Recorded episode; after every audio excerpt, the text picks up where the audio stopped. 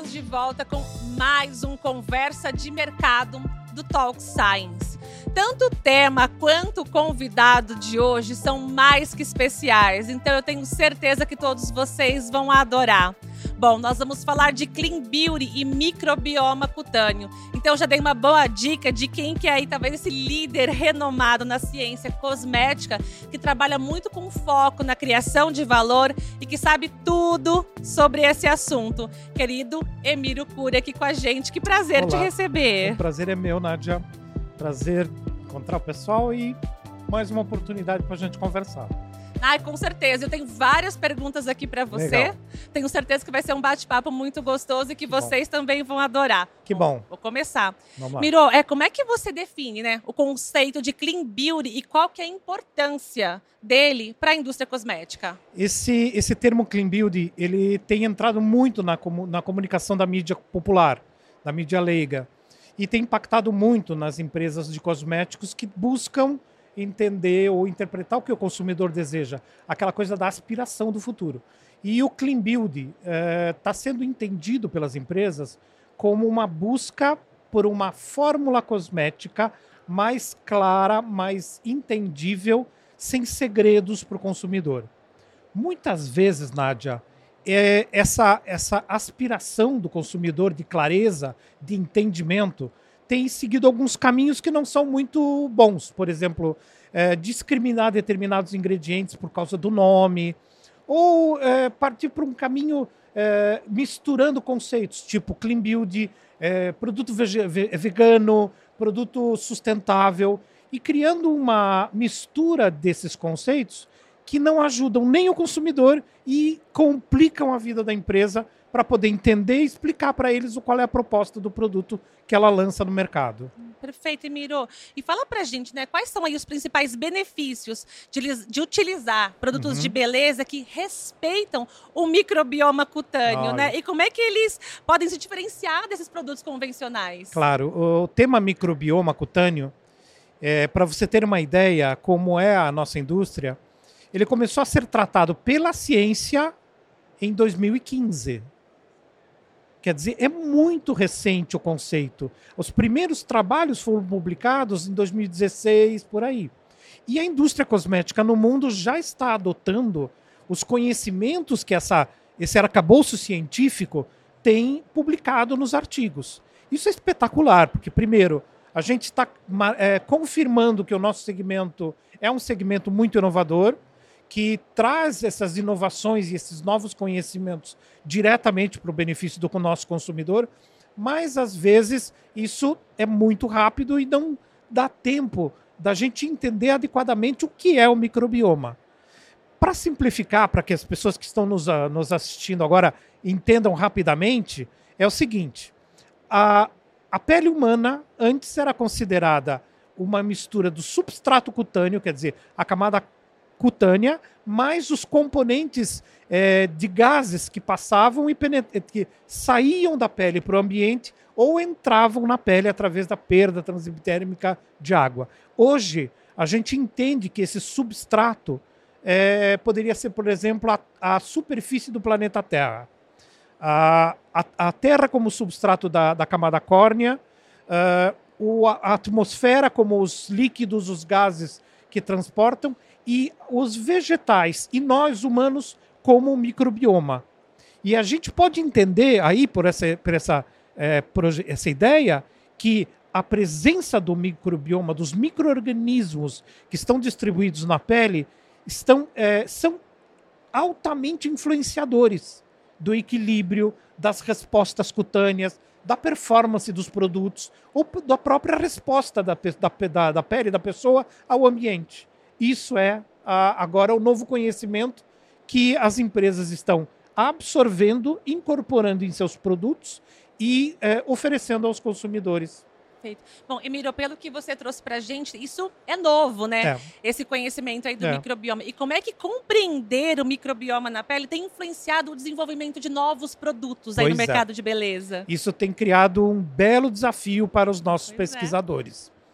Primeira pergunta que eles não eles estão tentando responder é, é, a a- segundo o princípio da, da indústria cosmética, nosso produto ele tem que ter, ser preservado dos micro-organismos para que ele não estrague, não seja contaminado na casa do nosso consumidor.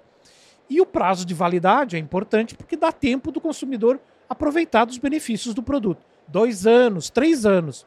Como eu vou preservar o meu produto com conservantes, mas não vou fazer o produto influenciar no microbioma da pele das pessoas?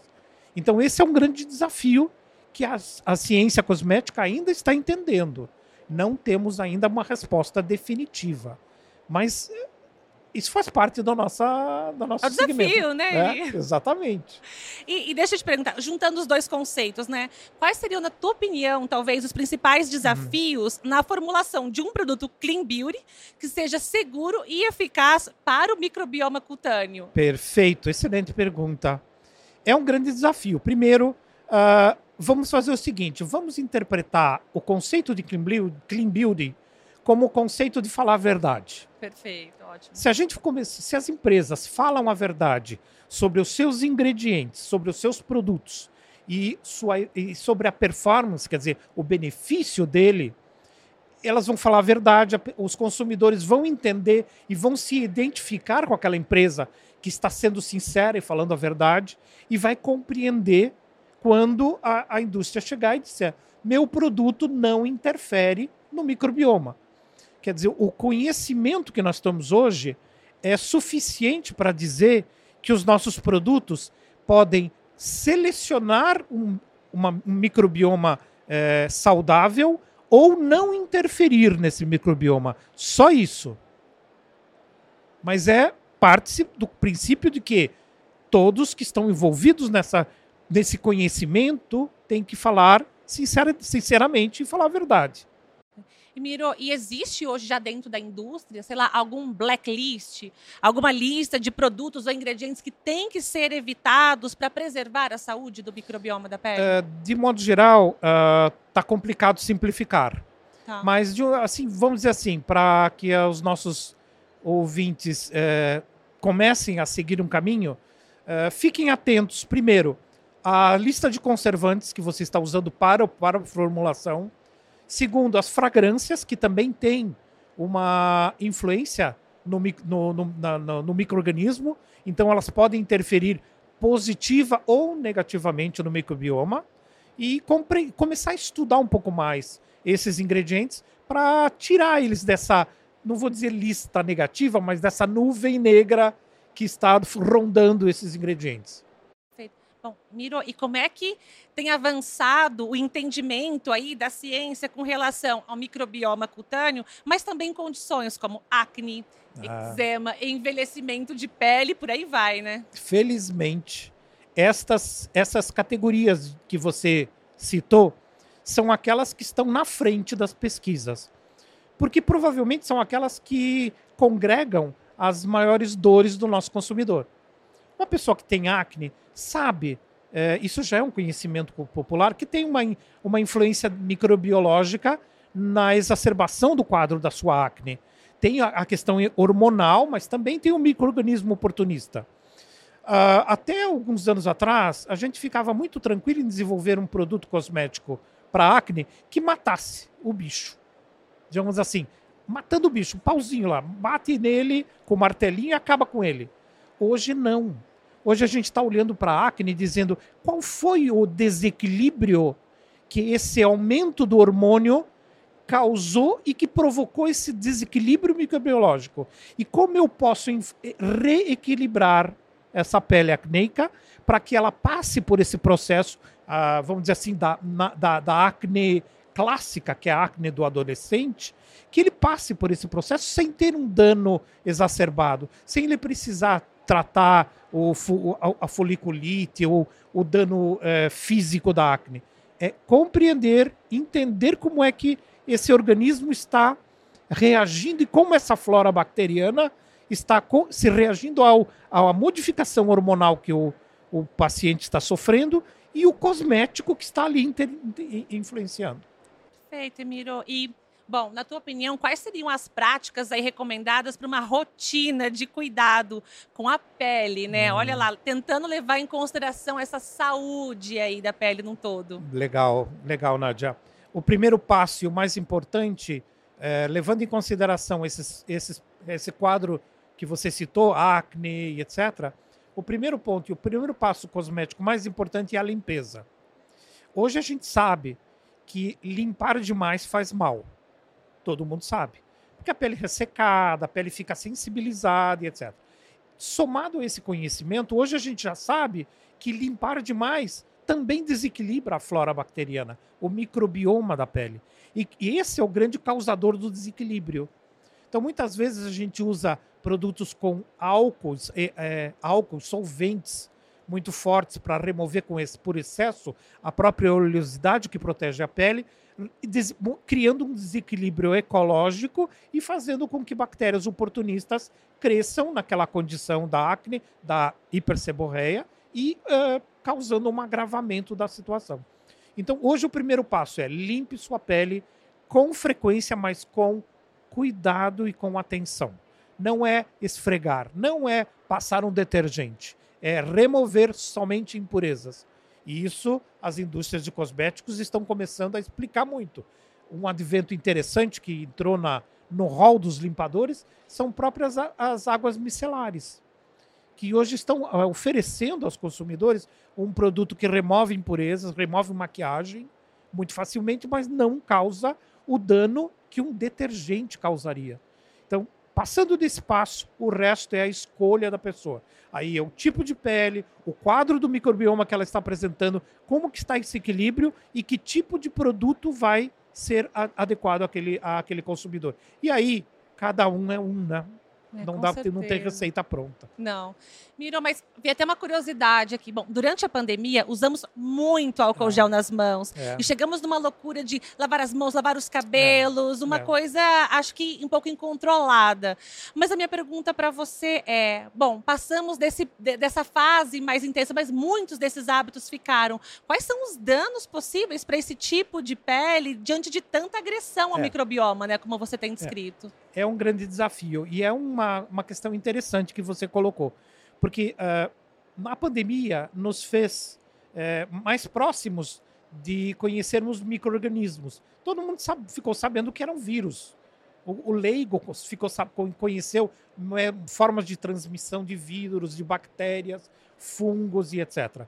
Ao mesmo tempo, vem a ciência e diz: eles são ruins, mas eles estão bons. Depende do equilíbrio. E aí, como é que fica? Não então é? nós estamos agora tentando entender. Eu acho que o consumidor também Com está certeza, tentando entender é? o que vai acontecer agora. Nossos produtos, se você perceber no mercado, você que está assistindo, você, provavelmente se forem técnicos mais ainda, eles vão perceber que hoje é difícil você falar de um produto que mata tudo, porque, como diz a propaganda, né? É, vou sanitizar meu filho, porque daí ele vai ser médico quando crescer. Hoje isso já não existe não. mais. Não adianta você matar todos os micro-organismos. Com isso, você cria uma condição desequilibrada e a flora bacteriana vai responder esse desequilíbrio, eh, criando outra situação anômala, desconfortável, desigual. Então, a pergunta que você me fez, como fica pandemia mais esses conhecimentos do microbioma, eu acho que eles servem para chamar a atenção de todos nós para que a gente tenha que estudar muito mais e ter cuidado com o que fala, é, até compreender melhor como é que tá, o que isso acarreta. Virou, e diante de todos esses desafios aí, é. com o microbioma, o próprio Clean Build, o que, que você vê né, no futuro da indústria da beleza? Qual que seria, talvez, o principal caminho aí é. para essa indústria seguir? Eu acho que cada vez mais a indústria cosmética vai aos, a, somando a o desafio da, da, da, da, da respeito ao, ao meio ambiente, impacto ambiental, reciclabilidade, todos os outros fatores que hoje estão tornando o consumo, de um modo geral, algo que está é, criando ansiedade nos consumidores. Então, somado a isso, não é fora isso, somado a isso, virá mais ainda a questão do respeito ao, ao, ao próprio organismo como um todo eu não sou mais. E hoje a gente tem muitas provas de que nós não somos fígado separado de um rim, separado de um cérebro, separado da pele. Nós somos como a natureza, nós somos um todo. E se a gente não olhar esse todo, se o consumidor ele está olhando isso, ele está percebendo. E se a indústria não se perceber disso, ela vai perder uma grande oportunidade de se aproximar e de transformar isso tudo num benefício. E isso que eu vejo que vai ser no futuro. E Miro, você tem essa impressão que temos gerações cada vez mais preocupadas, exigentes, atentas, mas também uma indústria com um olhar muito carinhoso e sincero com isso? É, é verdade. O próprio conceito, como a gente começou a nossa conversa falando do termo clean build. O clean build é uma expectativa, é uma esperança. Eu quero saber o que eu estou consumindo, eu quero saber o que eu estou comendo, eu quero saber o que eu estou usando, qual é o preço que o planeta está pagando para eu vestir esse, esse, esse, essa vestimenta? Qual o preço que, eu, que, que, a, que, a, que, a, que o planeta está pagando para eu ter aquele meu produto cosmético? Então, jo esses jovens que estão é, fazendo pressão nas indústrias de consumo, é, a gente vê com bons olhos e tomara que venha muita pressão, porque não existe, e eu sou um, um, um, um aficionado dessa frase, não existe planeta B. Verdade, e hoje Miro. nós temos que pensar nisso cada vez mais sério. Perfeito. Miro, adorei receber você aqui. É sempre um prazer. Sou fã, falo isso abertamente e obrigada. Portas abertas para você. Muito obrigado. Foi um grande prazer falar com vocês encontrar você novamente, Nádia. Fazia tempo que a gente é. não conversava e eu estou sempre à disposição. E quiser deixar Obrigado. o seu contato, como que o pessoal te encontra, alguma mídia social, LinkedIn, por favor, compartilhe aqui com a gente. É só o site, emir, o site é ekconsultores.com.br ou emiro, arroba ekconsultores.com.br. Estou à disposição. Obrigada, Obrigado. querido. Bom, tenho certeza que vocês amaram esse bate-papo com esse gigante aqui. Bom, e se tem alguma dúvida, alguma pergunta, deixa aqui nos comentários, a gente compartilha com o Emílio e volta a trazer esse assunto aqui para vocês. E para cada um que segue aqui o Conversa de Mercado, prazer imenso ter vocês aqui. E claro, daqui 15 dias temos mais um conteúdo para vocês. Até o próximo. Tchau.